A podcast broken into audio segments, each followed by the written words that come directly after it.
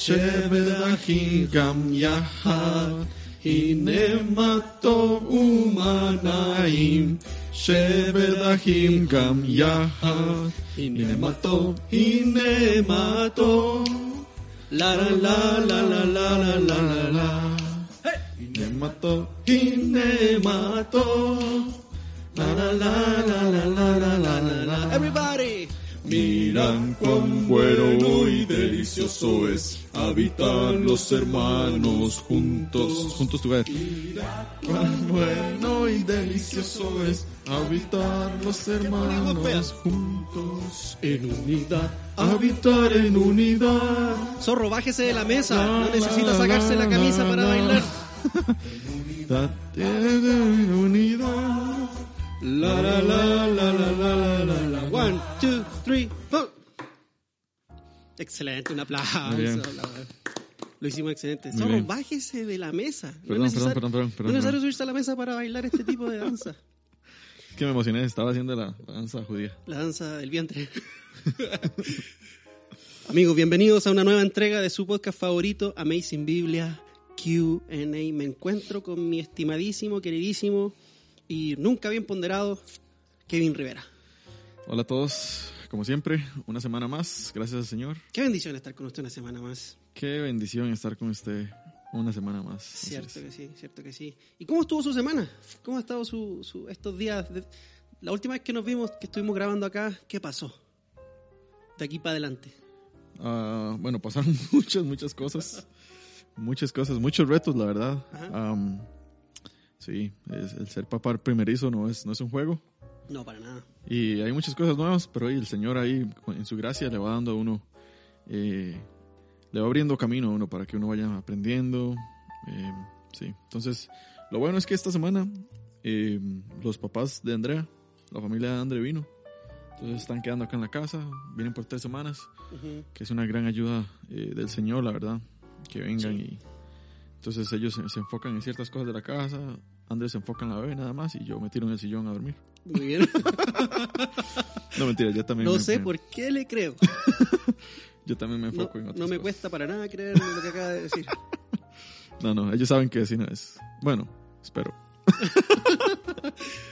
No, sí, aquí los vi cuando llegué a, a su casa y ahí estaban muy, muy contentos de, de estar acá. Y siempre es bueno tener a los suegros. Yo me acuerdo cuando nació mi hijo también, mi suegra vino y también fue una bendición tenerla en la casa y conocer más otros aspectos de la familia, ¿no?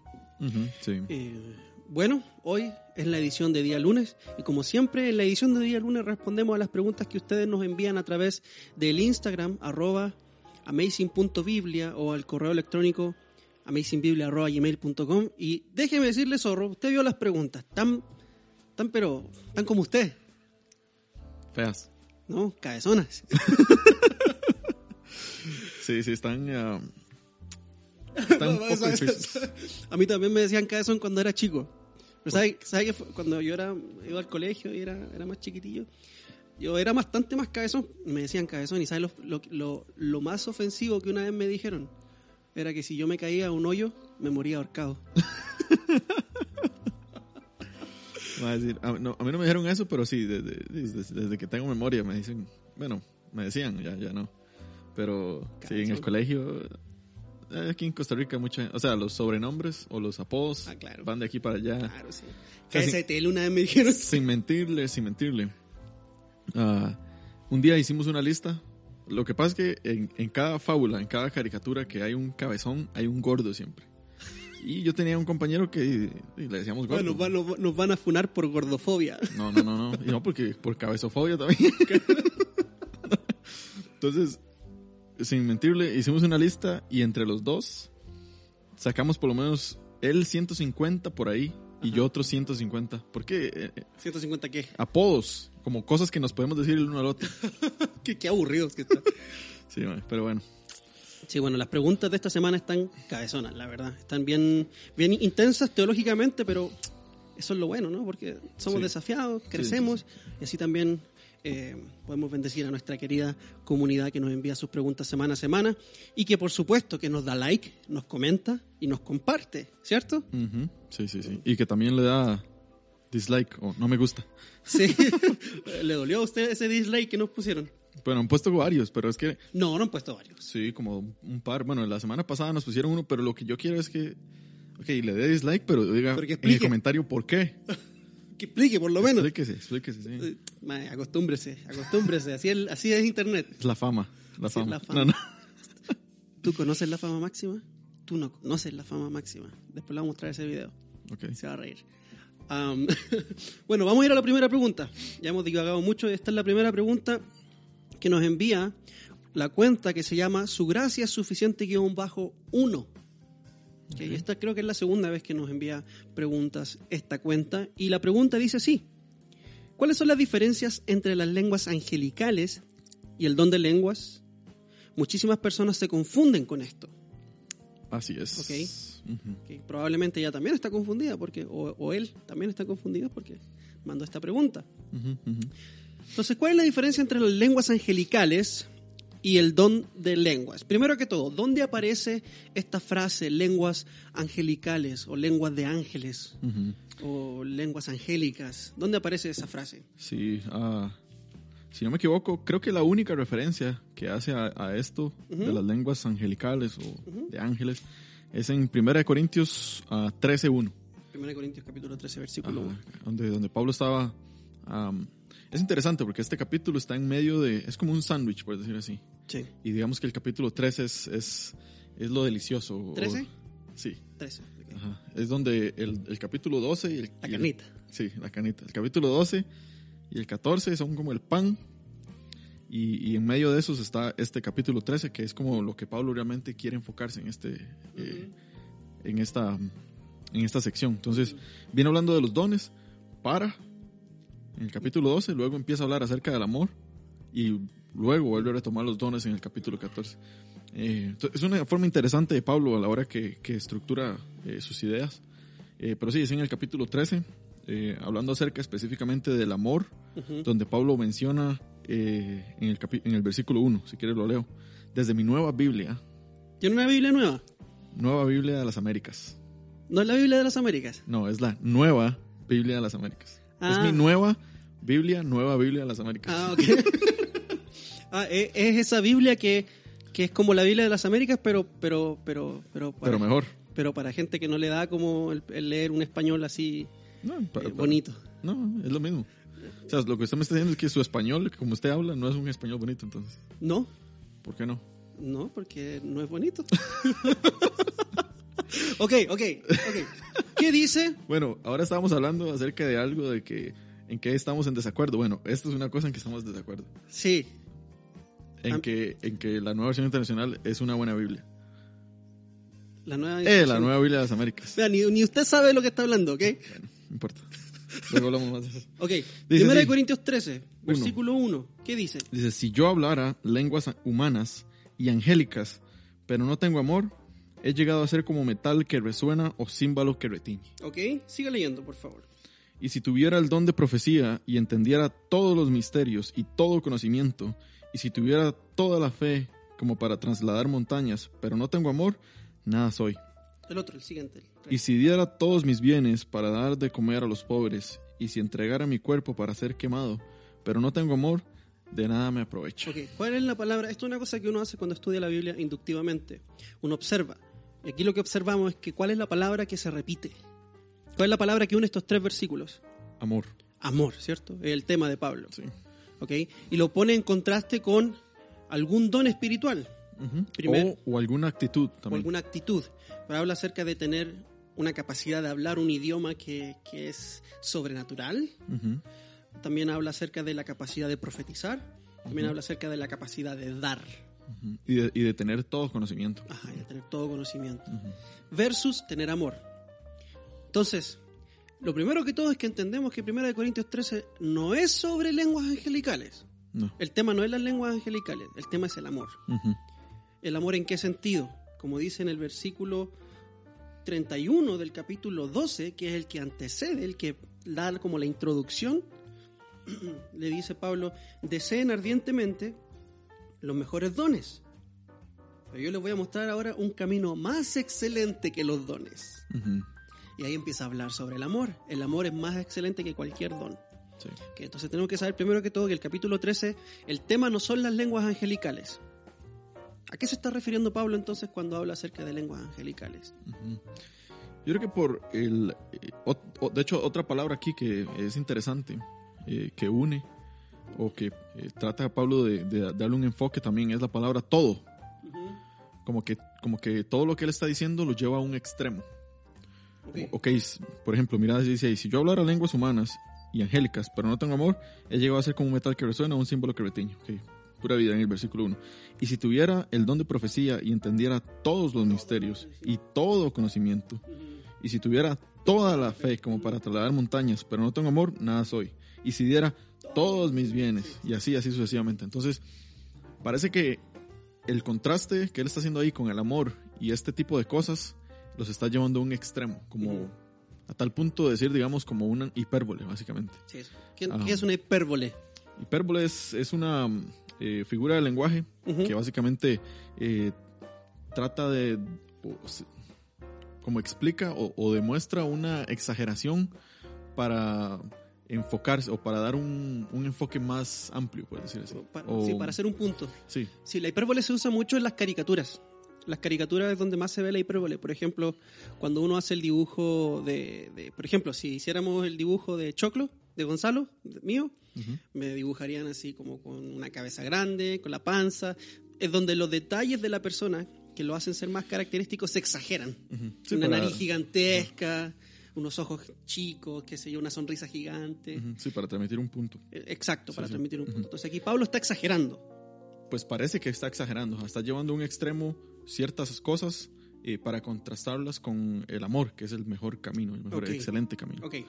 Entonces, eh, yo creo que ahí esa, esa parte donde él habla acerca de las lenguas humanas, que es una parte, y después dice lenguas angélicas o Ok. angelicales, creo que está eh, pues poniendo como, ok, si yo tuviera una gran elocuencia humana, si yo tuviera un gran léxico y pudiera compartir un montón de cosas, e incluso si tuviera un léxico angelical, Ujú. o sea, que lo lleva a un extremo como, ok, no es humano, sino es algo sobrenatural, pero no tengo amor, todo esto de lo que hago, todo esto que digo, eh, mi, mi elocuencia, mi léxico, la forma en cómo yo comparto las cosas, no sirve de nada si yo no tengo amor. Ok, ahora, si Pablo está usando una hipérbole, no significa que esto es algo literal, ¿cierto? Si Pablo está usando una figura del lenguaje, no significa que literalmente hay lenguas angelicales. Me imagino yo que es como que Pablo estuviera diciendo, mira, aunque yo pueda saltar de aquí a la luna, si no tengo amor, no soy nada. No está diciendo Pablo que él realmente puede saltar de aquí a la luna, pero si él pudiera hacerlo, no importaría esa capacidad de saltar Sí. de aquí a la luna. ¿Por qué? Porque no tiene amor. Ujú, ujú. ¿ok? Y aquí Pablo no está diciendo que existen lenguas angelicales, porque de hecho en la Biblia, cada vez que un ángel se presenta a una persona, le habla en su idioma. En su idioma, sí, ¿Cierto? sí, sí. Am, sí, yo he escuchado también de que esa parte donde dice, si yo hablara lenguas humanas, que ahí eh, se puede referir también al don de lenguas, el, el don de lenguas de Hechos eh, 2, Ujú. En vamos- el de Pentecostés. Ajá. Eh, sí, que es este, este, eh, don que recibieron los que estaban en el aposento alto para poder proclamar las maravillas de Dios en el idioma de las personas que estaban ahí en Jerusalén, eh, escuchando todo eso. Hech- Hechos 2, creo que es al final de Hechos 2, si no me equivoco. Ahorita lo voy a leer. Mm. De hecho es el principio. ¿Al principio? Sí, puro principio. Ok. Sí. Entonces, sí, yo siento que es como, como habíamos dicho en algún minuto, no todo lo que aparece en la Biblia es literal. Ajá. Todo es verdad, pero no todo es literal. Sí. ¿ok? Tenemos que entender nuevamente, lo mencionamos al puro principio cuando inició este podcast. Para entender un texto hay que entender sus figuras literarias, ¿ok? Ujú. el tipo de, de narrativa que está usando el autor para transmitir su mensaje. ¿ok? Sabemos que, eh, por, bueno, por lo que sabemos de, de física y de ciencia, el sol no se detuvo. ¿ok? Ujú. Pero en el idioma de los hombres y lo que ellos entendían, eso fue lo que pasó ante sus ojos. Y lo mismo acá, aquí está usando una figura del lenguaje, es como que yo dijera, Mae, le voy a poner un puñetazo y lo voy a dejar plantado en el techo. Eso no va a pasar. La otra cosa que también estaba pensando es, es en, en, eh, Juan Crisóstomo. Juan Crisóstomo, que fue un, un padre de la iglesia, ¿cierto? Sí. Fue un padre de la iglesia. Y Crisóstomo no era su nombre. era un apodo que él tenía, pero es conocido como Crisóstomo. Crisóstomo significa boca de oro, Ok. ¿entendés? Entonces, el hecho de que le decían a él boca de oro no significa que tenía boca de oro. Sí, es sí, porque sí. él tenía una retórica, pero pristina, hermosa, deliciosa. Escucharlo era un placer. Entonces, lo mismo creo que pasa acá. Veamos cómo se manifiesta el don de lenguas en la Biblia. Sí, sí, porque hay que, la pregunta es cuál es la diferencia. Exacto. Por lo menos ya pusimos eh, en la balanza, digamos, de un lado, Ujú. que es eh, la lengua angelical. Realmente no hay mucha información. La Biblia no menciona ni siquiera, da men- o sea, no menciona ni siquiera eh, dice si hay, existe realmente alguna eh, lengua angelical. Nunca vemos algún ángel hablando lenguas angelicales. De hecho, en la visión que Juan tiene del cielo, en bueno, la visión que tiene Isaías del cielo, Ujú. en la visión que tiene Juan del cielo, donde ve a las criaturas alrededor del trono, todas están hablando en el idioma del, De él, porque, del, del- ajá. del- del que está viendo la visión. Ujú, ujú. ¿ok? Sí, pero eso puede entenderlo. ¿ok? Entonces, claro, la Biblia menciona lenguas angelicales, las menciona, pero no las explica. Sí. ¿ok? No ahonda en ese tema. ¿Por qué? Porque no es el punto. El punto es contrastar la excelencia del amor versus lo que sería una manifestación espiritual Sí, o sí, lo, que, lo que estaba pasando en, En Corinto. Sí. Que ellos creían espirituales, pero realmente no estaban poniendo eso en práctica a través del amor. Ajá, Y era- exactamente. Ok, Aquí está Hechos 2. ¿Cómo se ve el don de lenguas en la iglesia y para qué sirve? Cuando llegó el día de Pentecostés, estaban todos juntos en un mismo lugar. De repente, vino del cielo un ruido como el de una ráfaga de viento impetuoso que llenó toda la casa donde estaban sentados. Y se les aparecieron lenguas como de fuego que repartiéndose se posaron sobre cada uno de ellos. Aquí paréntesis, también se habla de las lenguas de fuego. Y no es que el idioma espiritual son, son lenguas de fuego, sino que se, literalmente se le aparecieron lenguas de fuego, llamas de fuego en la cabeza. A eso se le llama una lengua de fuego. No es que cuando usted habla en lengua, su lengua se vuelve de fuego espiritualmente. que yo, yo crecí escuchando eso, yo crecí pentecostal y usted también. No escuché tan, tanto así, pero sí. Ah, yo sí, ma, yo sí. Yo, yo crecí en vigilias de oración y las lenguas de fuego era una vara. Si uno le pedía al Señor, Señor, dame el don de lenguas, porque en el, en el, por lo menos, en el contexto de asambleas de Dios, donde yo crecí, la, el don de lenguas es la evidencia de la llenura del Espíritu Santo. Sí, la manifestación de que... ah, lo llevan a tal punto también, yo creo, de que es la manifestación de que usted es verdaderamente cristiano o verdaderamente Es salvo. una cosa así, sí, pero yo crecí escuchando de que, de que, esto preguntaba el pastor, ¿usted fue lleno del Espíritu Santo con la evidencia de hablar en nuevas lenguas? Entonces, las lenguas son evidencia de que usted es lleno del Espíritu Santo. Entonces, yo crecí pidiéndole al Señor, Señor, dame este don. Y ahorita le voy a contar una experiencia. bueno, entonces, todos fueron llenos del Espíritu, dice el versículo 4, del Espíritu Santo, y comenzaron a hablar en otras lenguas, en otros idiomas, según el Espíritu les daba habilidad para expresarse. Y había judíos que moraban en Jerusalén, hombres piadosos procedentes de todas las naciones bajo el cielo. ¿ok? Porque esto fue en tiempo de la fiesta de Pentecostés. Había mucha gente peregrinando hacia Jerusalén para celebrar esta fiesta. Muchos judíos de diferentes países, porque así funciona la nación judía. Sí, Están esparcidos por todo el mundo hasta el día de hoy. sí, durante el... O sea, estaba el imperio romano en diferentes provincias del imperio, ahí habían judíos. Exacto, pero esa, esa, esa dispersión viene desde, desde el tiempo de la cautividad. Sí, sí, sí. sí. Y al ocurrir este estruendo, la multitud se juntó y estaban desconcertados porque cada uno los oía hablar en su propia lengua y estaban asombrados y se maravillaban diciendo, mirad, ¿no son galileos todos los que están hablando? ¿Cómo es que cada uno de nosotros lo oímos hablar en nuestra lengua en la que hemos nacido? Partos, medos, elamitas, habitantes de Mesopotamia, de Judea, de Capadocia, del Ponto, de Asia, de Frigia, de Panfilia, de Egipto, de las regiones de Libia, alrededor de Sirene, viajeros de Roma, tanto como judíos prosélitos, cretenses y árabes. Son 17 diferentes lugares con diferentes idiomas. Um, les oímos hablar en nuestro idioma de las maravillas de Dios. Todos estaban asombrados y perplejos, diciéndose unos a otros, ¿qué quiere decir esto? Pero otros se burlaban y decían, están borrachos. Ok. Lenguas entendibles, Mm. reconocibles, estudiables. Sí. Sí, sí, sí. No estaban hablando Rambo saca la bazuca, quema la rama seca. Sí, creo que es- eso es eh, una confusión que hay, yo creo.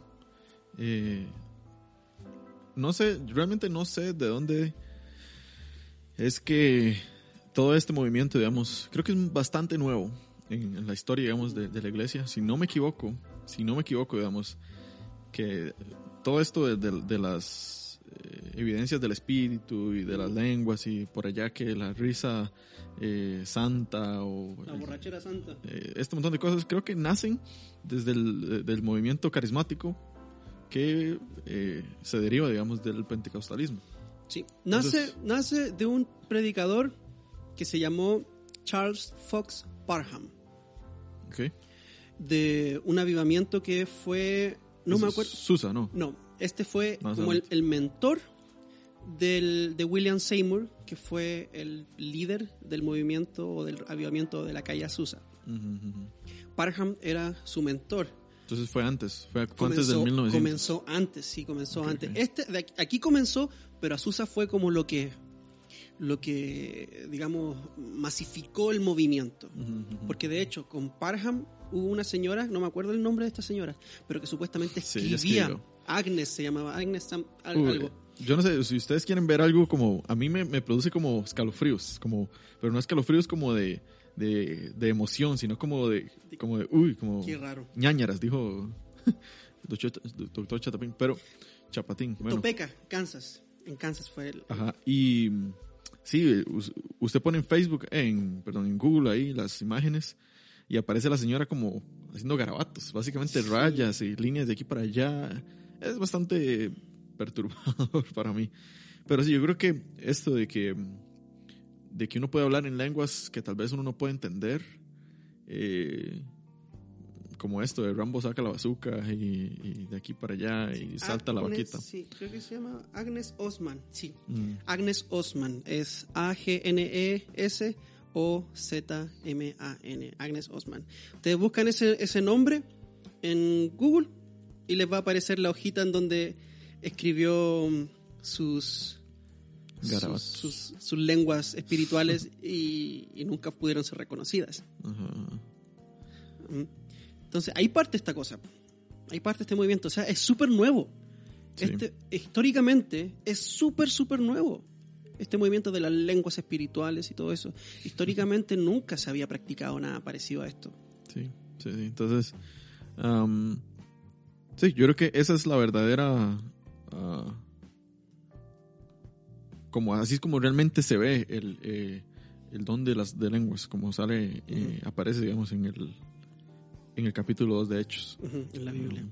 Sí, de hecho, yo quería, le estaba haciendo este comentario antes, pero cuando Felipe, en el capítulo 8 de, de Hechos, le predica, es trasladado, o llega al, al- al desierto y se encuentra con el etíope, y este etíope es eunuco, bueno, es un eunuco etíope de Etiopía, Felipe es un judío, y él le predica el evangelio. Probablemente ahí fue una aplicación del don de lenguas.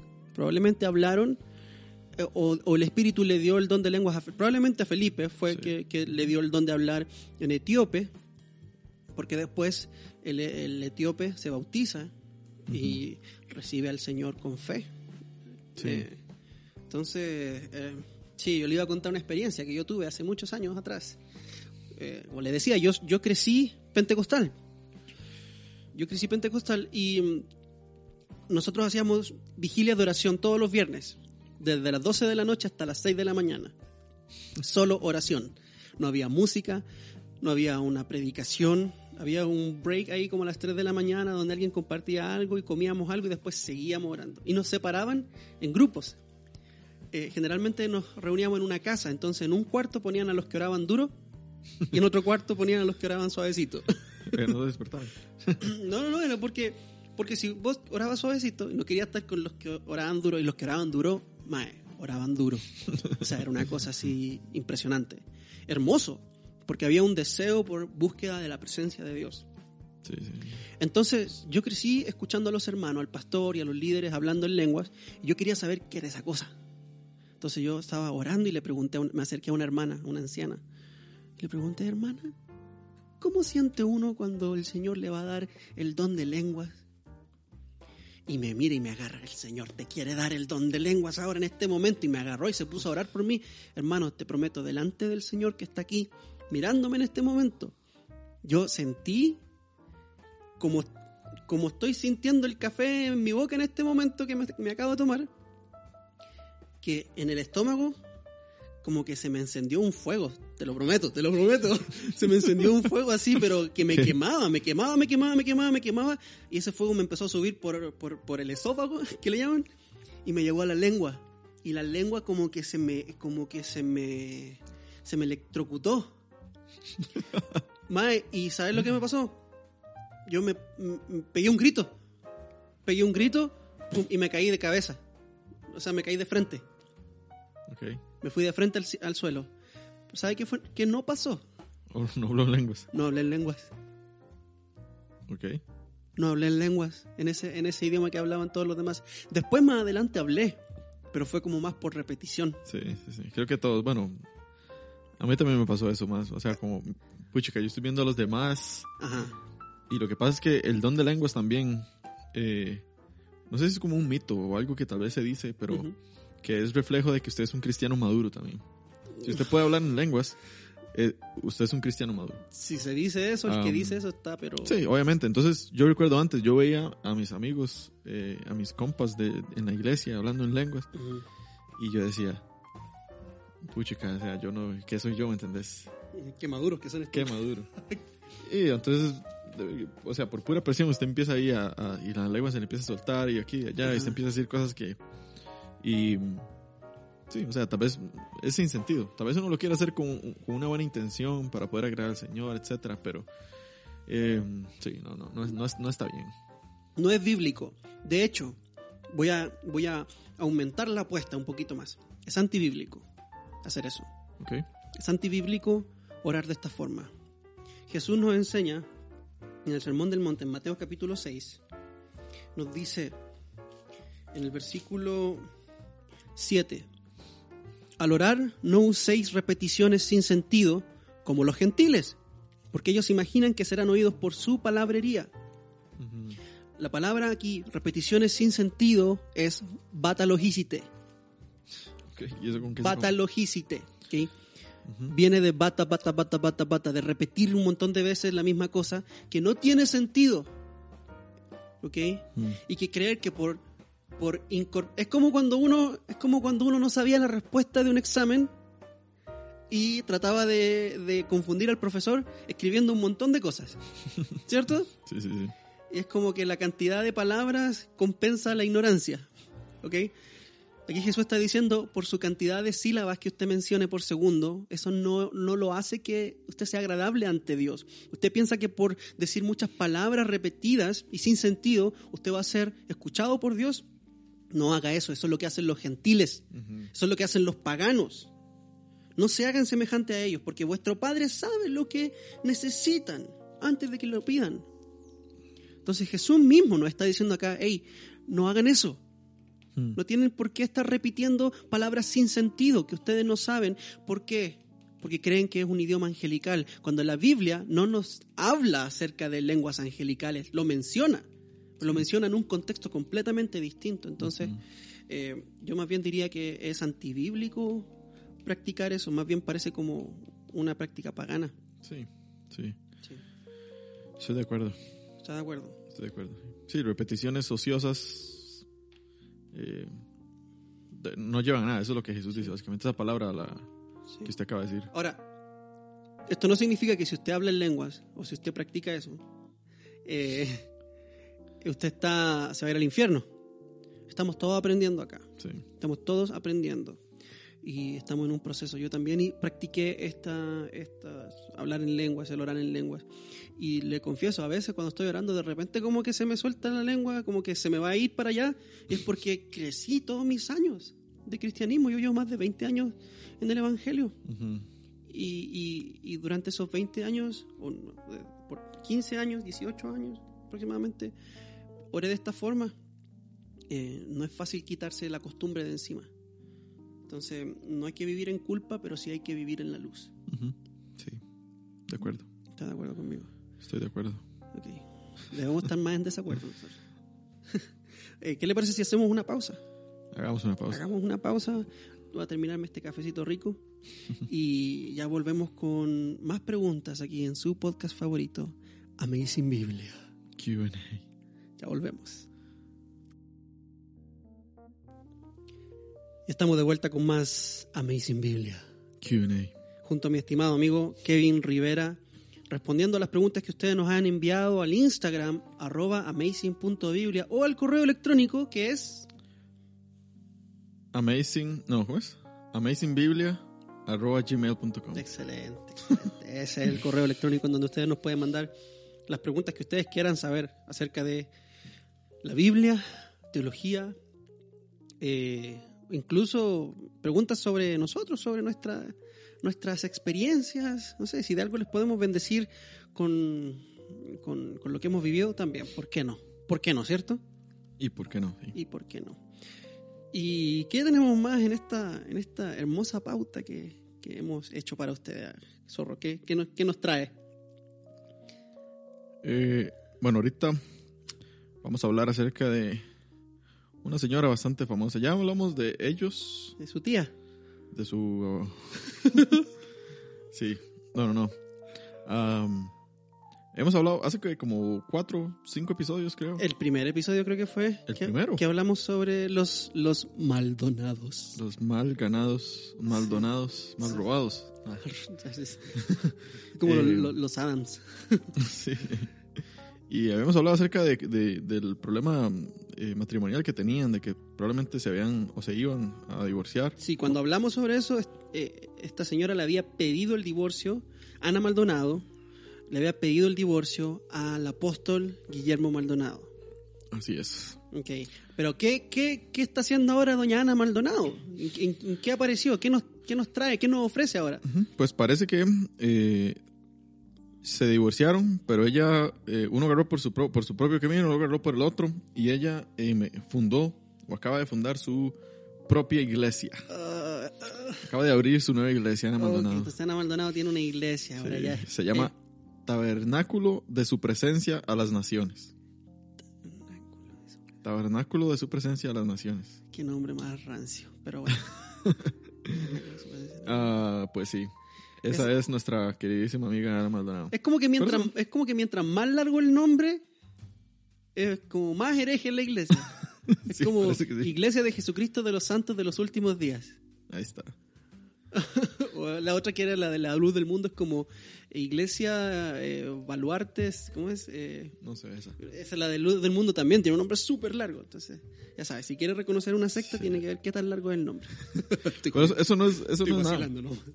Eso no es nada, porque, bueno, aquí estoy viendo la noticia que dice que ella, tras abrir su nueva iglesia, Ujú. Ana Maldonado, dijo en su primer prédica, si no me equivoco, ¿Qué dijo? dice, diezmos, los diezmos son impuestos del cielo. Los diezmos son los impuestos del cielo. Y ahí sigue diciendo un montón de cosas más que tal vez ahorita vamos a leer en Ok, el... Pero eso es- cuénteme, cuénteme, Ese es, cuénteme. ese es el titular de esta, de esta noticia. Ok, ok, le vamos a dar el beneficio de la duda y vamos a leer la noticia Ok. para no para no simplemente apuntar con el dedo a una persona por una frase que probablemente está sacada fuera de contexto y, y no sé, démosle el beneficio de la duda a doña a doña Ana, la profeta. Dice así, dice, la autodenominada profeta Ana Maldonado recientemente fundó su propia iglesia llamada Tabernáculo de su Presencia a las Naciones tras realizar su apertura en el Hotel Convention Center Doubletree, Miami, Estados Unidos. Ok. Ok. Eh, el servicio fue grabado en vivo en Facebook. Se aprecia una pequeña banda tocando en un lugar, un grupo de asistentes como unas 60 personas, dice. Entre las tantas cosas que la autodenominada profeta expresó, ella dijo, y abre cita, aquí dice, las, over- las ofrendas y, perdón, las ofrendas y los diezmos que debo traer, no, no, está mal Está escrito. mal, está mal redactado. Las ofrendas y que debo traer los diezmos, porque los diezmos son los impuestos del cielo. A mí me manda la Biblia de que en el cielo yo tengo que llevar dinero. Entonces yo lo voy a hacer. Dios me pide algo, yo lo voy a hacer. Cierro la cita. Ok, Dios, o sea, Dios le pide algo a ella y ella lo va a hacer. Ajá. Ok. Yo creo que una de las cosas que Dios le pide es que no predique, Así que no es. ejerza autoridad sobre los hombres. Ujú. Pero aún así, bueno, es, es como que ella escoge lo que quiere obedecer de lo que Dios le pide, ¿no? Ok, Sí. pero bueno, Sí, sigamos. sí. Sí, vamos a seguir adelante. Ah, dice, otra de las cosas que habló Ana Maldonado es acerca del poder que supuestamente tienen los cristianos al declarar con su boca, pero que en realidad es su gestión. Ujú. Según ella, tiene el poder para ordenarle a su alma que alabe a Dios cuando no quiere o se revela. Ah, abre eh, cita otra vez y dice, tú haces lo que yo diga, tú no te puedes enfermar, tú no te puedes enfermar, tú tienes que estar dinámico para servirle al Señor. Le ordeno a mi espíritu que se levante y cierra la cita. Ok, sí, pero no le ordenó a su espíritu seguir amando a su esposo, ¿cierto? Así es. Y Esta es la misma señora que dijo que a punta de dólares te metía "Te al metí cielo. Ajá. Ok, pero no pudo salvar su matrimonio a punta de Punta de dólares. dólares. sí, sí. eh, Ven, si es que esta, esta gente es como, es como que. Ay, es como. Es como estos perros que se persiguen la cola a sí mismos. Y terminan mordiéndose ellos mismos. Qué, qué, qué terrible, qué terrible. Mm. Es, como, es como, nunca confíes en un predicador de la sanidad divina que usa lentes. Sí, sí, eso es, eh, eso es demasiado. Porque no se puede, o sea, no se supone que ellos tienen el don de la sanidad divina. Que se salen los ojos, entonces. Es- exacto. Ujú. Sí, ahí sigue diciendo un montón de cosas el, la, la noticia. Y también está el video. Ok, veamos el video. Ajá, el video donde ella eh, se escucha a ella con una traductora en inglés, Ujú. donde ella eh, dice todas estas cosas. Yo lo tengo el video aquí listo, no sé Dale. si usted lo tiene. Dale, dale. Ok, escuchen, escuchen a la señora Ana. Y sale con unas uñas. O sea, no quiero, no quiero ser tan.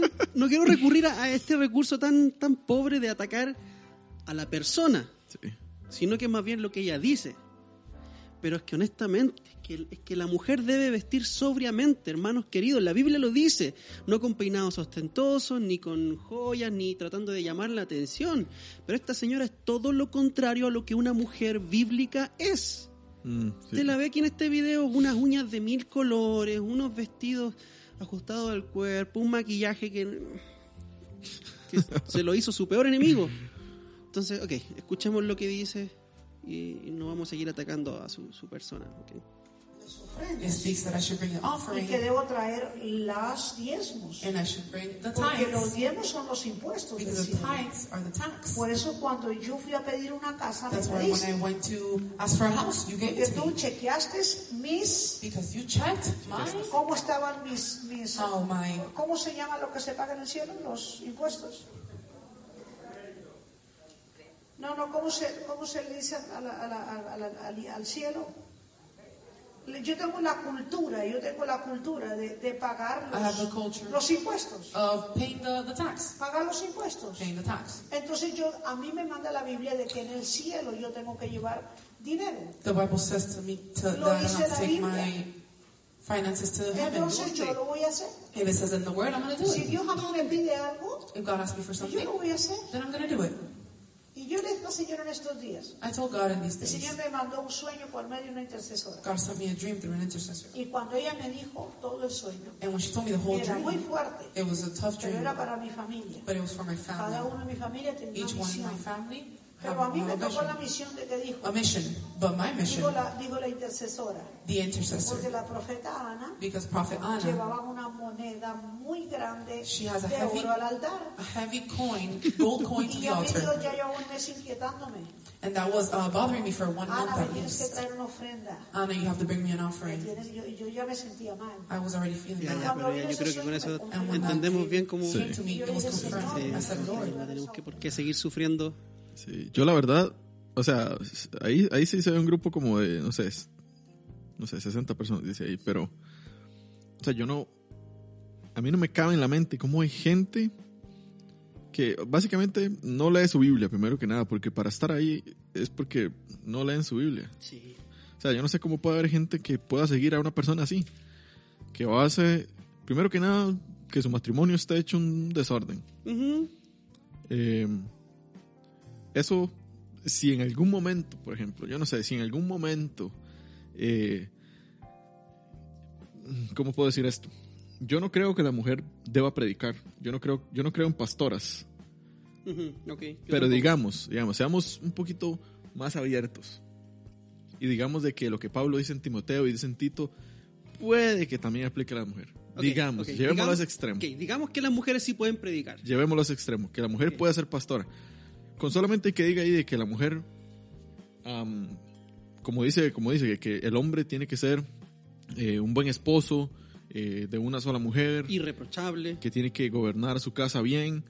Eh, Digamos que eso también puede aplicar a la mujer, diciendo de que la mujer tiene que ser esposa de un solo hombre, que tiene que ser reprochable, que tiene que cuidar bien a sus hijos o gobernar bien su casa, no sé. Con solo esto que está pasando entre ellos dos, eso ya la descalifica como una, como una eh, predicadora o una, una persona que pueda estar abriendo iglesias a diestra y siniestra cuando se le dé la gana. Diciendo, ¿verdad? suponiendo de que Pablo eh, esto no era solamente enfocado para hombres, sino que también para mujeres, como Sí, mucha dándole gente lo el cree. beneficio de la duda de que las mujeres sí pueden Ajá, predicar. ajá. Entonces, eh, Aún si así fuera, si, si fuera así, está descalificada por, por aquí y por allá, por la derecha y la izquierda, no se salva. Entonces, am, sí, y que diga tales cosas como el diezmo es un impuesto del cielo. Es básicamente para usted poder estar en el cielo, para usted poder permanecer en el cielo, usted tiene que pagar. Para poder usted eh, establecerse en el cielo, eh, usted tiene que pagar. O sea, ¿qué clase de evangelio es esto? sí, Es un evangelio... eh, de obras. de, de obras y de obras asquerosas porque se basa en el dinero. Um, Sí, sí, es como, estamos como de vuelta al siglo XVI. sí, De vuelta al siglo XVI. Esta gente es la nueva Inquisición, en el sentido de que esta es la gente que vende la salvación. La vende la por... nueva Inquisición. Sí, el, el catolicismo romano de la época, eh, en el sentido de que esta gente vende la salvación, vende la espiritualidad a precio de, de dinero. Bueno, sí, sí, sí. A eso es lo que me refiero. No me refiero a que andan persiguiendo eh, cristianos, pero, pero por lo que uno ve en, en las redes sociales, si pudieran, tampoco voy a negar que, que tal vez lo harían, porque esta gente también es gente muy, muy violenta.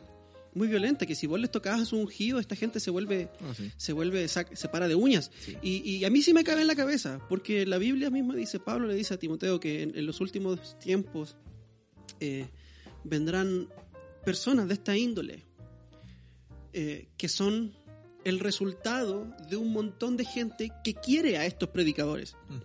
Sí. Gente que no ama a Dios, que le sirve al Dios de sus estómagos y que acumulan para sí maestros que le rasquen las orejitas, que le hagan cosquillas en las orejitas, que le hagan Sí. ASMR. una ASMR, ahí, una ASMR en la orejita y que le digan lo que quieren escuchar. Entonces, claro, Ana Maldonado, Guillermo Maldonado, que también debería, debería estar sentado ese señor, no debería estar predicando, eh, que ese es otro tema, son el juicio de Dios a todas estas personas que eso es lo que quieren, alimentar sus estómagos, no su espíritu. Entonces, no me... De hecho, yo estaba pensando lo mismo que usted dijo. Si esta- dijéramos que, que las mujeres pueden predicar, aún así esta mujer está descalificada. Aún así esta mujer está descalificadísima. Sí. Em, primero por su falta de doctrina, segundo por su matrimonio, eh, por su vestimenta. Su vestimenta también la descalifica. Sí, sí, sí. Entonces hay, hay muchas Y cosas. hay un montón de cosas más de hablar porque también eh, estamos enfocándonos, digamos, en, en- en Ana Maldonado, pero también yo le he pasado un video de, de, de este otro señor, eh, ¿cómo se llama? Maldonado. Guillermo Maldonado. Guillermo Maldonado, donde eh, básicamente pronuncia una herejía en contra de Jesús. Una de muchas. Una de muchas que ha dicho. Sí, una más. Una más. Eh, donde dice que Jesús, no vamos a hablar mucho de esto, pero solo para eh, mencionarlo, de que Jesús como que se despojaba, por decir así, de su naturaleza divina para poder hacer milagros. Sí. Y eso que a él lo motivaba para darse cuenta de que un hombre sí puede llegar a hacer este tipo de milagros, como Sí. levantar muertos, Sí. etcétera. Muy parecido a lo que ciertos predicadores ahí por Estados Unidos, eh, La iglesia Betel, Iglesia Betel, este otro Todd White, Todd White, eh, y toda esa gente que es muy famosa hoy. sí. Hoy es muy famosa y muchos latinos están empezando a. Bueno, hace rato empezaron a escuchar a Betel, Todd White, toda esta gente y la música. Son herejes, mae, honestamente. Y, y esto, es herejía, y es esto, herejía. y esto puede, puede dolerle tal vez a alguien que le guste Betel. A mí me gustaba Betel. Me empecé a dar cuenta, me dolió un momento, pero dije, no, señor, la verdad es la verdad. Sí. Y si a usted le gusta Guillermo Maldonado, le gusta Ana Maldonado, le gusta Benijín, le gusta todos estos charlatanes, embusteros, ladrones, mentirosos, lobos vestidos de ovejas, eh, usted también necesita arrepentirse, venir al Señor y conocer la verdad. Y creo que esto nos lleva a la siguiente pregunta. A la siguiente pregunta que nos envía. a ¿Quién nos la envía? Nos la envía Joel Rivera. Joel Rivera. Joel Rivera, ¿usted lo conoce? Joel Rivera, es primo Sí, suyo. claro. No, no, es primo, es como hijo mío. Hermano, es su hijo verdadero en la fe. Es mi hijo en la fe. No, no, no. Ah, sí, lo conocí. Él es mexicano, vino acá a Costa Rica, estuvo un tiempo. eh, eh, fue estudiante mío, digamos, por decirlo así. Tenemos bastante audiencia en México. Sí, sí, sí, Sí, sí. Gracias. tenemos ahí ahí. Un par de hermanitos y hermanitas. Si quiere, leo la, pregunta Lea la pregunta ya que usted... de nuestro el- amigo pelagiano. El mentor pelagiano. Dice así: Hola, Kevin y Gonzalo. No me considero arminiano ni al 100% reformado, pero en ciertas doctrinas reformadas encuentro paz en mi espíritu y creo que me han enseñado a entender la gracia y soberanía de Dios. ¿Qué tal la Biblia? Decía donde más va a encontrar paz y no en la religión reformada. No, mentira. Dice, hasta este punto me considero un reformado continuista, Los hay, los hay. por así decirlo. Mi pregunta sería, ¿cuál es su interpretación de Efesios 4.11? Los cinco ministerios solo estuvieron activos durante la iglesia primitiva y el movimiento apostólico de ese momento. En los siguientes versículos dice, a fin de capacitar a los santos para la obra del ministerio, para la edificación del cuerpo de Cristo, hasta que todos lleguemos a la unidad de la fe y del conocimiento pleno del Hijo de Dios, a la condición de un hombre maduro, a la medida de la estatura de la plenitud en Cristo. Sigue diciendo ahí. Lo que entiendo de los siguientes versículos es, básicamente se respondió mi, de- lo que entiendo de los cinco, de, lo que entiendo de los siguientes versículos es uno, los cinco ministerios son una herramienta de Dios para edificar a la iglesia. Dos, donde dice hasta que todos lleguemos a la unidad de la fe del conocimiento del Hijo de Dios, lo entiendo como que los cinco ministerios que todos trabajan en conjunto trabajan para que nosotros como iglesia lleguemos a la medida de la plenitud en Cristo. Bro, qué pregunta más larga. Por los, por los puntos texto. anteriores, puedo concluir que los cinco ministerios serían útiles hoy en día, pues trabajando en conjunto, cada uno con su propia función, ayudan a que la iglesia funcione conforme el diseño de Dios. Podemos ver en el libro de Hechos que en los viajes misioneros de Pablo se establecían iglesias y habían profetas, pastores, maestros y evangelistas. Sé que en la actualidad hay una apostolitis, donde todos los ministros se autoproclaman apóstoles o profetas. Es algo de moda en Latinoamérica y en ciertas partes de Estados Unidos también. Eso lo agregué yo. Es- Está hablando en, en- como Pablo, en, en, en hipérboles, dice todos los ministros. Sí. Eh, pero dejando de lado todo esto, o sea, básicamente todo lo que acaba de decir, no, dejando, dejando de lado todo esto, los ministerios siguen vigentes. Realmente Pablo fue el último apóstol. Mae, qué pregunta más larga. Usted sí que es latero, Joel Rivera. Es que es latino, es latino. Entonces, Ok, o sea, está bien. No, no, no, está bien, está bien. Quiso ser muy específico Sí, y eso gracias, me parece gracias. Creo que se respondió el mismo, pero bueno. bien. Sí, sí. A ver, primero que todo, esto es una pregunta que está bien redactada, pero es muy larga, ¿ok? Si nos quieren seguir enviando preguntas así de largas, eh, pueden hacerlo. Pero nosotros nos reservamos el derecho de responderlas. no, no, no. Eh, Ay, bueno. una, una de las cosas que uno aprende es a sintetizar. ¿ok? Porque la pregunta al fin y al cabo es, ¿los cinco ministerios siguen vigentes hasta el día de hoy o han cesado? ¿O hay algunos ministerios que han cesado o todos han cesado? Ujú. Creo que para, para partir, Ujú. expliquemos primero qué es ser cesacionista. Porque ahí el, el- Pero él dice que él es continuista. eh, perdón, eh, continuista y versus cesacionista. Ok, yo estoy planeando hacer un video sobre esto Ok, para el canal. Buenísimo. Eh, el continuismo y el cesacionismo son dos líneas teológicas eh, contraste. Es como decir arminiano y calvinista. ¿ok? Son dos líneas teológicas contraste que tienen que ver con, eh, con la postura acerca de la continuación de, lo- de ciertos dones espirituales. ¿ok? Ahora, dentro del cesacionismo también hay diferentes niveles de cesacionismo, diferentes, digamos, grados. Ok. El, continuim- el continuista es aquel que cree que los dones extraordinarios de sanidad divina, de profecía, de lenguas, eh, de el- la oficina apostólica, todavía están vigentes. Sí. de la misma forma como se veía en el Nuevo Testamento, como lo estuvo en el primer siglo, cuando los apóstoles estuvieron vivos. ¿ok?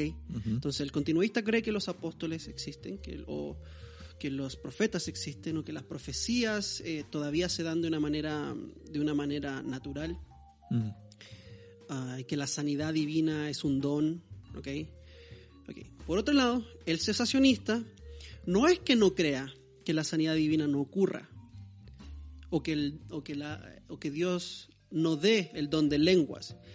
Lo que pasa es que, o que Dios no dé la capacidad de hablar en lenguas, sino que el cesacionista, por otra parte, no cree que estos sean dones que sean dados a personas que los puedan usar, así como se usaba en el Nuevo Testamento. Que había personas que tenían el don, Sí. que cargaban el don en ellos mismos. ¿ok? Entonces, un cesacionista cree que esos dones han cesado como dones, pero que Dios todavía sigue sanando so- Claro. eh, sobrenaturalmente, que Dios todavía sigue, eh, si es necesario, dándole a alguien la capacidad de hablar en una lengua distinta. No así revelando nuevas verdades proféticas Sí, no, obviamente. al nivel no. de la autoridad de la escritura y, y de hecho a ningún nivel, Sí, no, no. a ningún nivel y tampoco el llamado apostólico como apóstol de Jesucristo, Mm, como esa- los doce apóstoles. Eso, eso es, eso es, eh, es bueno hacer esa distinción en apóstol de Jesucristo. Sí, Porque vamos a hablar un poquito más de eso. Eh, porque apóstol es enviado. Y en Mensajero, ese sentido, sí. mensajero, un enviado para dar, llevar un mensaje. En ese sentido, todos los cristianos somos apóstoles. Pero no es lo que está preguntando acá Joel. Y no es lo que la Biblia se refiere cuando habla acerca de los apóstoles de Cristo. Sí, no. no, no. ¿no? Ellos tienen otro, otro grado apostólico. Entonces, hablando de Efesios 4.11, primero, ¿qué dice Efesios 4.11? Yo creo que es... Yo lo leería desde el inicio del 4. Ok, Porque viene, yo creo que viene en un contexto específico. sí. am, eh, entonces podemos hablar- eh, le- leer, digamos, desde el 4. Sí, yo estoy predicando Efesios en la iglesia, en mi iglesia. ¿ok? Y, y creo que entiendo un poco el contexto de lo que está ocurriendo acá. A partir del 4 en la parte práctica Sí, ajá, de, así de- es, sí, sí. de Efesios. El 1, 2 y 3 son, es teología principalmente. Ujú. Ok, ¿Lo quiere leer usted en su Eh, Biblia nueva? Para estrenarlo, ¿Su. Biblia de- para niños? Dice así. ah, hay que ser como niños, papi.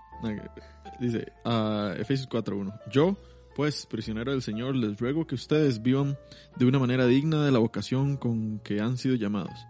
Que vivan con toda humildad y mansedumbre, con paciencia, soportándose unos a otros en amor, esforzándose por perseverar la unidad del Espíritu en el vínculo de la paz. Hay un solo cuerpo y un solo espíritu, así como también ustedes fueron llamados en una misma esperanza de su vocación, un solo Señor, una sola fe, un solo bautismo, un solo Dios y Padre de todos que está sobre todos, por todos y en todos. Pero a cada uno de nosotros se nos ha concedido la gracia conforme a la medida del don de Cristo. Por tanto, dice, cuando ascendió a lo alto, llevó cautivo un gran número de cautivos y dio dones a los hombres. Esta expresión ascendió, ¿qué significa? Sino que él también había descendido a las profundidades de la tierra.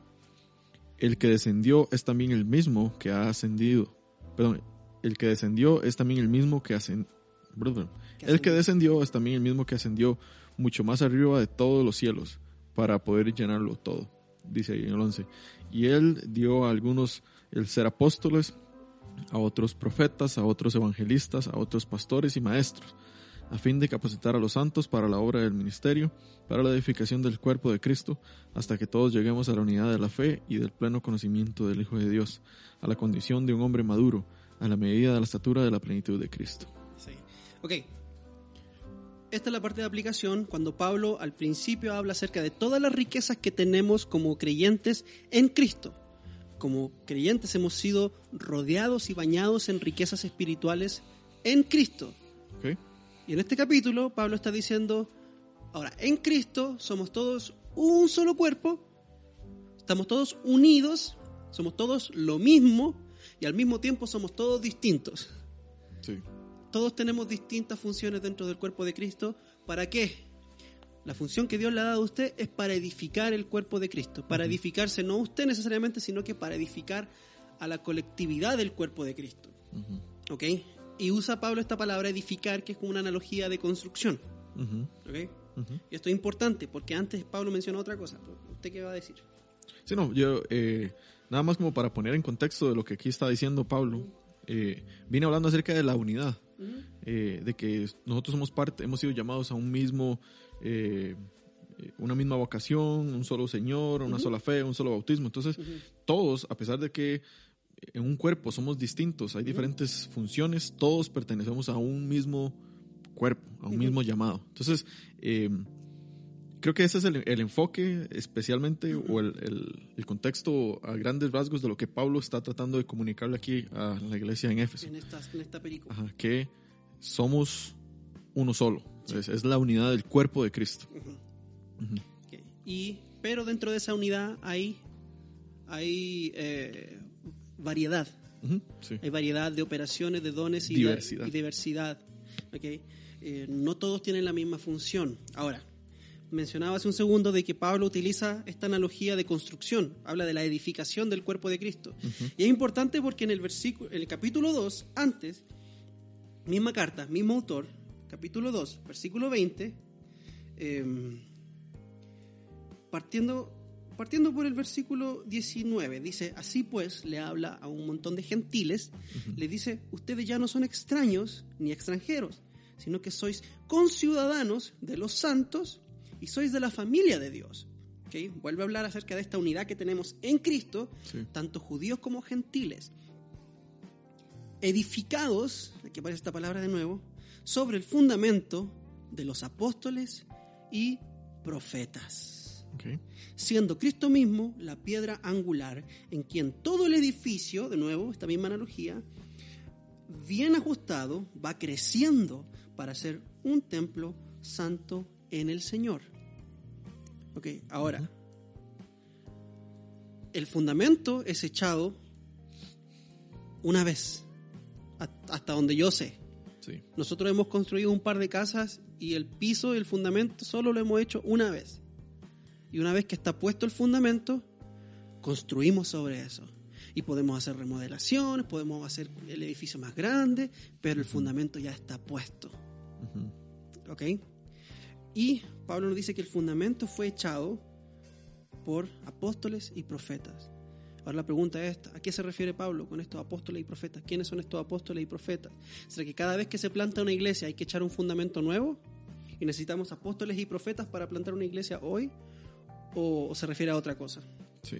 Am, no creo que cada vez que nosotros eh, tengamos que abrir un- eh, abrimos una iglesia tenemos que tener apóstoles y profetas. Yo creo que eh, Pablo en esta parte de acá ah, utiliza la palabra apóstoles específicamente para hablar acerca de los apóstoles de Jesucristo. Ok. Y es bueno hacer esta distinción acerca de apóstoles de Jesucristo, Ujú. porque hay otras eh, partes donde Pablo también utiliza apóstoles, pero no de Jesucristo, sino apóstoles de la iglesia. Ok. Ujú, Porque si usted, por ejemplo, ve eh, Hechos, usted se va a dar cuenta de que no solamente los doce discípulos son llamados apóstoles, Ujú. sino que hay momentos donde Bernabé Es llamado es, apóstol. es llamado apóstol, Timoteo es llamado apóstol también. Am, entonces, como, ok, ¿será que estos apóstoles, como Bernabé y Timoteo, Tito también, son de la misma clase de apóstoles que los apóstoles de La Jesucristo? misma estirpe, calaña. Sí, del, eh, no, estos apóstoles que básicamente son mensajeros, son apóstoles de la iglesia. Eh, creo que perdí la cita, la verdad, pero voy a buscarla. Sí, creo que es en, creo que, si no me equivoco, es en Corintios, Ok. ah, donde dice apóstoles de la iglesia, Ok. Eh, que es como un, un término más ah, amplio Amplio, sí. para referirse a las personas que son enviadas, a misioneros, por decir algo, misioneros Sí, que sí, son... de hecho, la, la búlgata creo que es, que traduce la palabra apóstolos del, del griego, eh, la traduce como misionares, Mm. misionero. De ahí viene la- el, término misionero, que es un enviado. Sí. ok.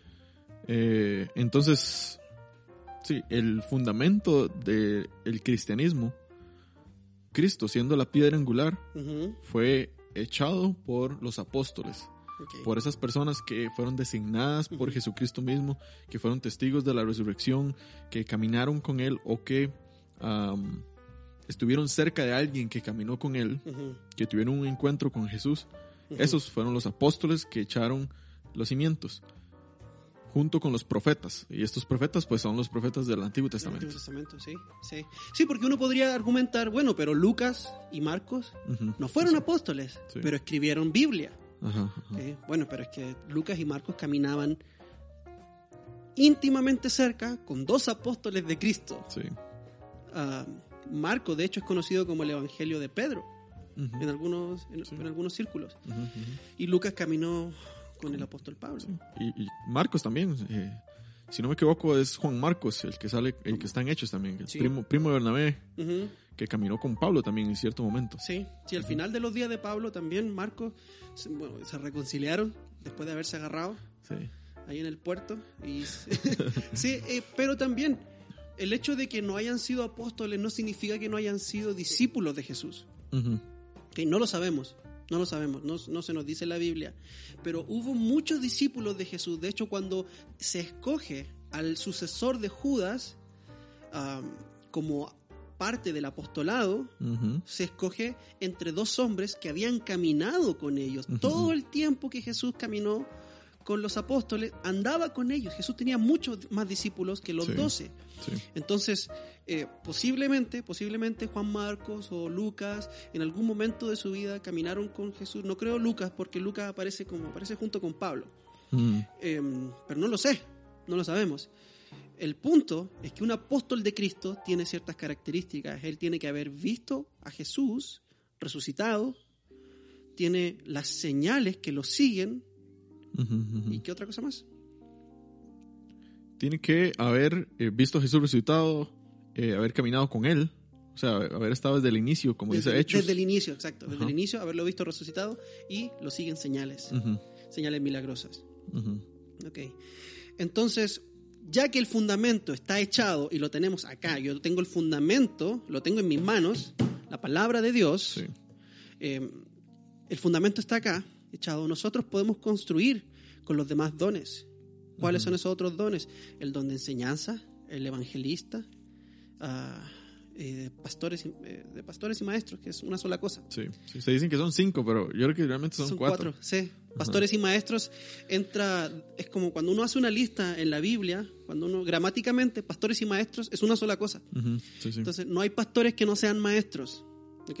Hay maestros que puede que no sean necesariamente pastores. Pero todos los pastores deben ser buenos teólogos y buenos expositores de la palabra de Dios porque es uno de los requerimientos para ser anciano. Entonces, la pregunta, ¿es- ¿los ministerios siguen vigentes? Sí. El ministerio de apostolado y de profecía, así como lo vemos en la Biblia, ¿sigue vigente? Yo voy a decir no. Yo voy a decir que no hay más apóstoles. Pablo fue el último apóstol llamado, Juan fue el último apóstol vivo Y no hay profetas en el sentido de que nadie, si alguien viene y me dice, así dice el Señor, yo le voy a decir, cállese, el Señor no le ha dicho nada. O probablemente lo voy a escuchar por respeto y después le voy a decir, ¿sabe qué? Si esta profecía no se cumple, voy a ir para su casa a arrojarle piedras, porque Sí, eso es lo que sí. manda la Biblia. No voy a hacer eso, obviamente, pero, pero, pero eso, eso, ojo, porque, porque hoy hay muchos que andan diciendo así dice el Señor y le dijeron también a este señor, a Julio Melgar, que el Señor decía que él se iba a sanar y toda esta gente, eh, Cristian Declario, Marco Barriento y toda esta gente y profetizaron el nombre del Señor y no se cumplió y bueno, y y seguimos escuchando su música, seguimos yendo a sus conferencias, seguimos, la gente sigue yendo a la iglesia donde va esta gente Sí. eh, y, y no, hay, no son llamados a cuenta. Deberían ser, eh, de acuerdo a Deuteronomio 13, creo, deberían apedrearlos. Deberían apedrearlo. Y no digo que los apedreamos, lo que digo es que, oye, una persona que dice, así dice el Señor, y no se cumplió, no puede ser anciano, no puede hacer un ministerio público, a menos que se arrepienta y diga, yo hice algo terrible, me arrepiento de mi pecado y voy a estar en disciplina un tiempo, voy a estar bajo eh, eh, el liderazgo de un pastor bíblico que me va a discipular. Y si Dios me llama de vuelta y me permite servir de nuevo, lo voy a hacer. Pero personas así no pueden estar en el ministerio. Y se los digo con mucho cariño. Marco Barriento, Cristín Declario y toda esta gente no deberían estar en el ministerio y nosotros no deberíamos consumir su música. sí, sí. Sí. Yo creo que Creo que me fui muy, muy, muy, muy duro. Pero usted no ha respondido. ¿Qué cree usted? Sí, sí, yo creo que eh, estoy de acuerdo de- con que el ministerio apóstol de Jesucristo eh, eh, cesó, obviamente, con Pablo. Ahí, ese fue el último eh, persona, digamos, que, que eh, estableció o puso el cimiento. Eh, ese fue el último llamado, como dice usted, y el último que murió eh, ¿El fue Juan. vivo el último vivo fue Juan. Pero igual, yo creo en el, en el apostolado de una manera más amplia. Y le leo, y leo para ustedes, digamos, porque se utiliza la misma palabra para decir apóstol y decir mensajero. Eh, depende ahí, la Biblia que usted utilice lo, lo va a, a traducir diferente. Pero en 2 de Corintios 8:23 Ujú. dice así, eh, Pablo dice, en cuanto a Tito, es mi compañero y colaborador entre ustedes. En cuanto a nuestros hermanos, son mensajeros de la iglesia. Ahí lo que dice es, en el griego, utiliza la misma palabra, apóstolos, apóstoloi, eclesión. Eclesión, ok. A ver, lo voy a buscar porque, a ver, ¿dónde, ¿cuál es? Segunda de Corintios Segunda de Corintios. 8:25. Ok, siga entonces dando su argumento, yo voy a confirmar aquí. 8:23, perdón. Ujú. Ok. Misma, misma palabra. Ok, entonces usted dice que sí, el, el apostolado existe, pero de una forma distinta. Ajá, desde, desde un mensajero, como un misionero, como alguien que es enviado. Ah, Porque pues aquí eh, Tito es enviado y también los otros hermanos son enviados, dice. En cuanto a Tito es mi compañero y colaborador entre ustedes, en cuanto a nuestros hermanos, son mensajeros de las iglesias y gloria de Cristo.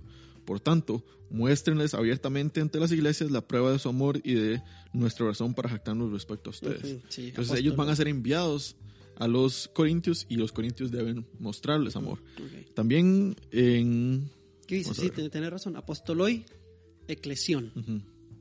Entonces hay otra parte también en Filipenses 2.25, cuando Pablo está hablando acerca de Epafrodito, que también es un enviado, y utiliza la misma palabra, apóstol. ok. Es apóstol de ustedes, le dice. Ah, Filipenses 2.25 dice. Ah, pero creí necesario enviarles a, a Prof- a Paf- Epafrodito, mi hermano, colaborador y compañero de lucha, quien también, quien también es su mensajero y servidor para mis necesidades, porque él los extrañaba y bla, bla, bla. Entonces, ahí donde dice mensajero, también utiliza la palabra apóstol. Pero no son apóstoles de Cristo, No son apóstoles de Cristo. son apóstoles de la iglesia. Ajá, personas que han sido enviadas. Ajá. Ok, ahora yo creo que el, el ministerio de apostolado está vigente, por decirlo así, porque aún nosotros necesitamos ser enviados a las naciones para poder proclamar el mensaje. ¿En qué sentido está vigente el apóstol? ¿En el sentido de apóstol de Cristo o de No, la iglesia? no, no, en el sentido de apóstol de la iglesia, como un misionero. Ok, Ujú. Ok. En el sentido general de la palabra. ok. Es que eso es muy importante que usted pregunte, eh, ¿a qué te refieres cuando dices que los apóstoles existen? Porque sí, los apóstoles existen, Sí, ¿sí? sí, sí. Pero no son los apóstoles de De Cristo. Jesucristo. De ajá, Cristo. ajá. Y no, No- tienen la misma autoridad que los apóstoles de Jesucristo. Porque ellos predican sobre un fundamento ya puesto. Y esto es lo que permite que gente como Guillermo Maldonado, Ana Maldonado Y todos los y Maldonados. toda esta gente, toda esta gente hable con la autoridad que cree tener, porque ellos creen que son apóstoles de Cristo. No, sí, no, no. El apóstol este Ronnie Chávez que decía que iba a escribir un nuevo evangelio, porque, porque un apóstol tiene autoridad de hablar Biblia, de hablar inspa- palabra inspirada de Dios. ¿ok? Por esa razón, esta gente, esto es lo que el Papa cree, la sucesión apostólica. El, el catolicismo romano Ajá. cree en la sucesión Sí, apostólica, sí, sí. ¿ok? lo que también la luz del mundo cree, ¿ok? la sucesión apostólica. Como los mormones también creen en, en la sucesión apostólica de No parte. Ajá. Ok, bueno saber eso. Pero por esa razón esta gente habla con esa autoridad. Y como hay gente que quiere, que para, para ellos la Biblia no es suficiente, pero quieren escuchar estas, estas eh, tipo de fábulas de vieja, se van detrás de este tipo de gente que les ofrece eh, estos misterios, como las, las cosas que hace Ana Méndez y todas esas cosas. Que el otro día estaba hablando con un amigo y que le llamó la atención que yo hablé de Ana Méndez y de su, y de su cruzada a la Antártida. Pero es, Sí. es- es gente amante de sí misma. Y al, al igual, digamos, al igual que los apóstoles, está vigente, ya sabemos cómo está vigente, Misioneros. misioneros, al igual los profetas. Yo creo que los profetas están vigentes, obviamente, teniendo y definiendo realmente qué es la palabra profeta o qué es el, el ministerio de profeta. Ajá. Es aquella persona nada más que habla la palabra de Dios. ¿Dónde está la palabra de Dios? La escritura. En la escritura, santa, Poderosa. infalible. Suficiente. Amén. Podemos seguir aquí todo. Sí, sí. Y, y yo, yo creo, yo creo de que cada vez de que, por ejemplo, Gonzalo se, se para al frente del púlpito de Iglesia Fortaleza, eh, él está siendo profeta porque está hablando desde la palabra misma. Dios está hablando a través de él porque él está usando La autoridad. la autoridad, está utilizando la Biblia para poder eh, hablarle a su, a su pueblo. Sí. Eh, sí, no obviamente lo, como los profetas del Antiguo Testamento o ciertos profetas del Nuevo Testamento también, que eh, pues tenían la autoridad de poner un fundamento. ujú. Ah, ya no existe eso, Sí. ya el fundamento fue puesto. Sí, ahora, ¿qué pasa con toda esta gente que dice, pero es que a mí una vez me pasó que un profeta me habló y me dijo algo que yo nadie más sabía? No sé si le ha pasado. Yo he escuchado gente, incluso Sí. gente de sana doctrina que dicen, no, pero yo creo en el don de profecía porque hay gente que me ha dicho, me ha dicho cosas que nadie más sabía. Y a mí también me han dicho, "Mae, a mí me han sacado, pero una foto así como que, mae, usted me está, me está siguiendo. De hecho, una vez un señor me dijo que yo me iba a ir del país una semana antes de que yo me fuera, me viniera a Costa Rica. ¿ok? Me dice, el señor me dice que te vas a ir del país. Y yo, ok. Y así como, oh, creepy. pero, no, no, no, pero, pero, ¿qué hacemos con eso? ¿Qué hacemos con eso? ¿Es posible? Eh, ¿Son charlatanes? ¿O están poseídos por algún demonio? ¿O qué, qué- hacemos con las experiencias que parecen ser reales? Es que esa es la cosa, son experiencias. Eh, yo no puedo basar mi doctrina, yo no puedo basar mi teología en la experiencia que tiene mi vecino. O la que tengo Ah, yo. O la que tiene usted. Eh, como digo, no sé si eso está correcto, pero yo lo digo así para no ser como tan. para ser un poquito como. eh, polite, o ser como. Eh, ¿Cómo se dice eso? suavecito. Suavecito. Eh, políticamente correcto. Ajá, y no decirle a la gente, mira, lo que usted está creyendo es mentira. Yo les digo, mira, para usted puede ser verdad. O para usted puede ser, esto puede ser, eh, sí, para usted esto es verdad, pero no necesariamente para todos es lo que, lo que sucede. Ujú, Eh, para usted puede que sea real, perdón, ujú. pero para, y no significa que sea verdad para todos. Eso es lo que, lo que yo le digo a O las sea, que depende de la persona si es verdad o no es verdad. No depende de la persona, pero digamos, si usted cree que esa experiencia suya es real, Ok. que es espiritualmente real, que viene de parte de Dios, pues bien por usted. Pero esa no es, esa es la excepción a la regla, por decir así. Ok. Porque para mí, según la Biblia, la regla, por decirlo así, o el límite, La frontera que Dios ha puesto es la misma palabra. Cualquier cosa que esté afuera de eso, Y puede ser que la persona esté equivocada. puede que la persona esté equivocada, obviamente. Y puede ser que tenga la- que realmente Dios le haya hablado a través de alguien.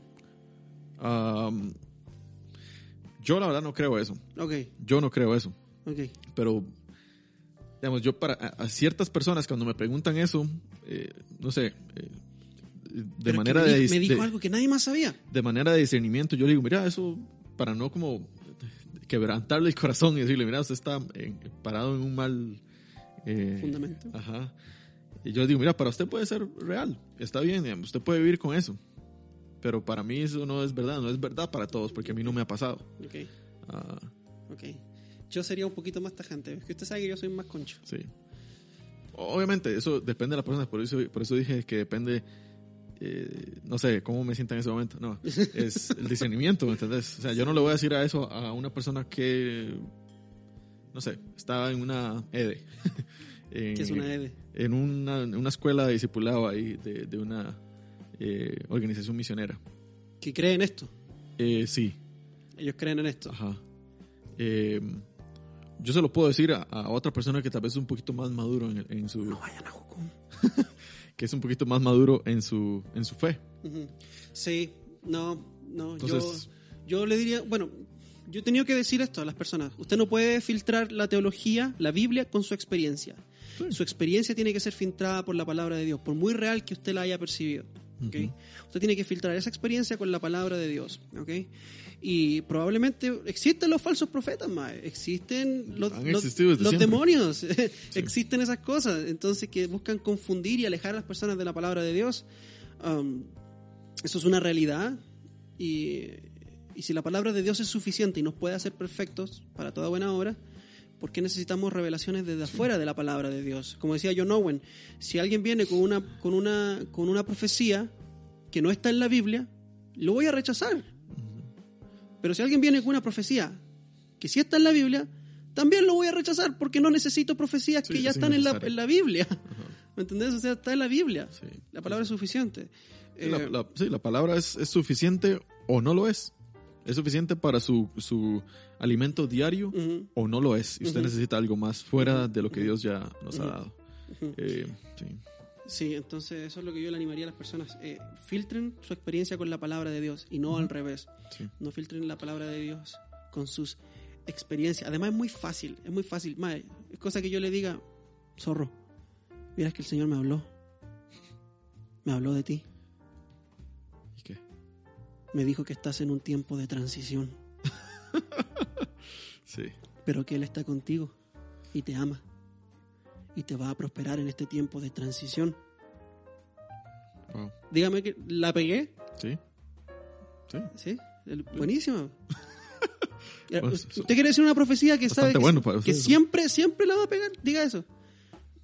Dios Sí, me dice que sí. estás en un tiempo de transición, pero que Él tiene planes contigo. Ya, por favor, Sí, maduremos, sí, maduremos. Creo que, mm, creo que ya Sí, sí, sí, sí. podemos dejar hasta acá esta, esta nueva entrega de Amazing Biblia QA. Les damos las gracias por su sintonía, por habernos acompañado a esta hora y 16 minutos o 17 minutos. Y, y nada, algo con lo que le gustaría cerrar. No, no, gracias por sus ah, preguntas, por sus comentarios. Ujú. Ah, son de mucha bendición, la verdad, saber de que el Señor utiliza este humilde y despreciado podcast para poder traer, El mejor podcast que hay. Este es el para mejor poder podcast. traer claridad. El más artesanal de todos. Sí, sí. sí. Este podcast es súper artesanal. Pero ahí va, ahí va caminando. Sí, caminando, caminando no hace frío, dice, dice mi amigo, eh, mis amigos. Así que Entonces, much- pura vida, pura vida a todos. Sí, muchas gracias. Recuerden que pueden eh, escuchar este podcast en Spotify, Apple Podcast, en YouTube, dejarnos sus comentarios. Si escuchan desde Apple Podcast, por favor, déjenos una reseña, cinco estrellitas. Eso va a permitir que más personas lo encuentren. Si están en Spotify, síganos en Spotify. Ya, ves que varias personas nos mandaron, me mandaron así como el pantallazo de que, de que Amazing Biblia era su podcast más escuchado, uno de sus podcasts más escuchados, pero no etiquetaban. Y como no etiquetaban, no podíamos reponer, repostear eso en las historias. Entonces, sí somos el podcast más escuchado de algunas personas realmente. Ok, muy bien. Eh, El mío es como el segundo, yo creo. ok, ok. Sí, sí, me llegó. Una muchacha de México, de hecho, me mandó un pantallazo que éramos su podcast número uno. Wow, tú tienes el podcast número uno. También, porque ese man no escucha nada. Pero bueno, saludos para ti, Tuti, te amamos, besitos. Ok. Y, No de mi parte. Y, no, y sin nada más que decir, les agradecemos, comenten esto, compártanlo con sus amigos Sí. y nos volveremos a encontrar, si Dios lo permite, en una nueva entrega de este, su podcast favorito, Amazing Biblia. QA. Chao, chao.